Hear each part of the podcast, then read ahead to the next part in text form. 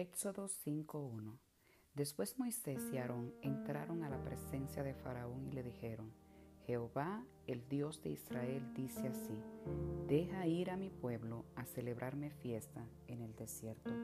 Como Faraón mantenía su oposición y como Moisés mantenía su obediencia a Dios y ninguno de los dos aflojaba, la situación llegó a un punto límite.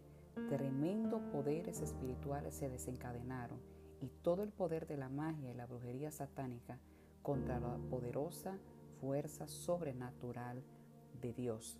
Todos ellos estaban gobernados por demonios.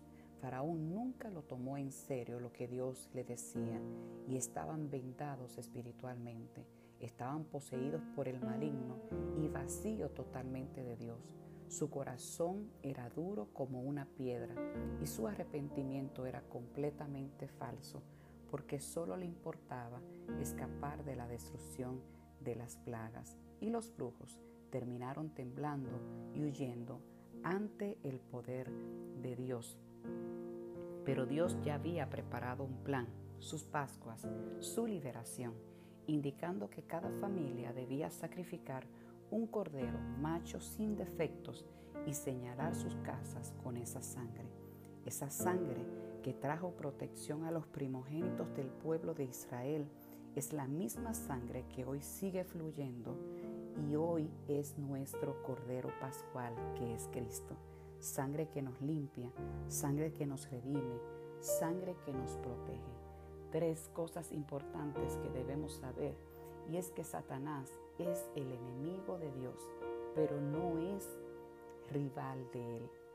Un solo dedo de Dios es suficiente para aplastarlo junto con todos sus demonios, porque ya Él fue derrotado por Jesús en la cruz del Calvario. Lo segundo que tenemos que tomar en cuenta es que Satanás no puede tocarte, porque mayor es Jesús en tu vida. Dios mismo le pone límites que Él no puede cruzar, así que no tengas miedo. Y lo tercero es que Satanás te odia y buscará de toda manera destruirte. Pero hay una verdad que debe reinar en nuestra mente y es que mayor es el que está en nosotros que el que está en el mundo. Dios le dijo a Moisés y Aarón que fueran delante del faraón y dejaran ir a su pueblo a hacerle fiesta en el desierto. Quiero invitarte que en medio de cualquier situación que estés pasando, en medio del desierto que estás cruzando, hoy es el día para que puedas hacer fiesta en medio del desierto, porque lo que Dios prometió, Él lo cumplirá y muy pronto entrarás a la tierra prometida. Que Dios te bendiga